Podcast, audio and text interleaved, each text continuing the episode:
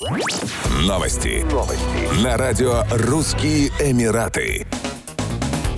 Дубайская полиция в сотрудничестве со Всемирной выставкой Экспо 2020 установила очередной мировой рекорд. Запись в Книгу рекордов Гиннесса будет добавлена за создание крупнейшей цепочки людей с символическими значками. Речь идет о трехминутном видеоролике, в котором снялись 265 человек 193 национальностей. Съемки проходили в 192 национальных павильонах в течение 48 часов. Участники благодарили Экспо 2020 и передавали друг другу значок с символикой Всемирной выставки. Как отметили представители Книги рекордов Гиннесса, подобная акция первая в истории проекта. Это блестящая реализованная идея дубайской полиции, несущая идею единства, отметили они. Стоит отметить, что на Экспо 2020 уже было установлено около 15 мировых рекордов, а в ОАЭ в целом 480.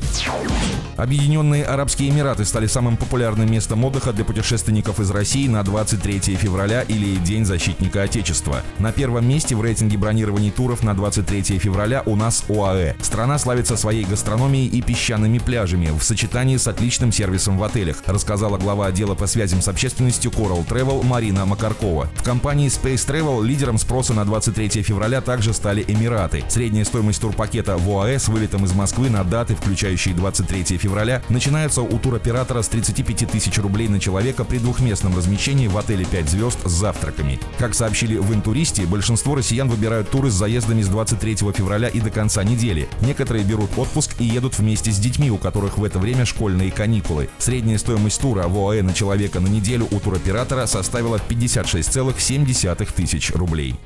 Еще больше новостей читайте на сайте RussianEmirates.com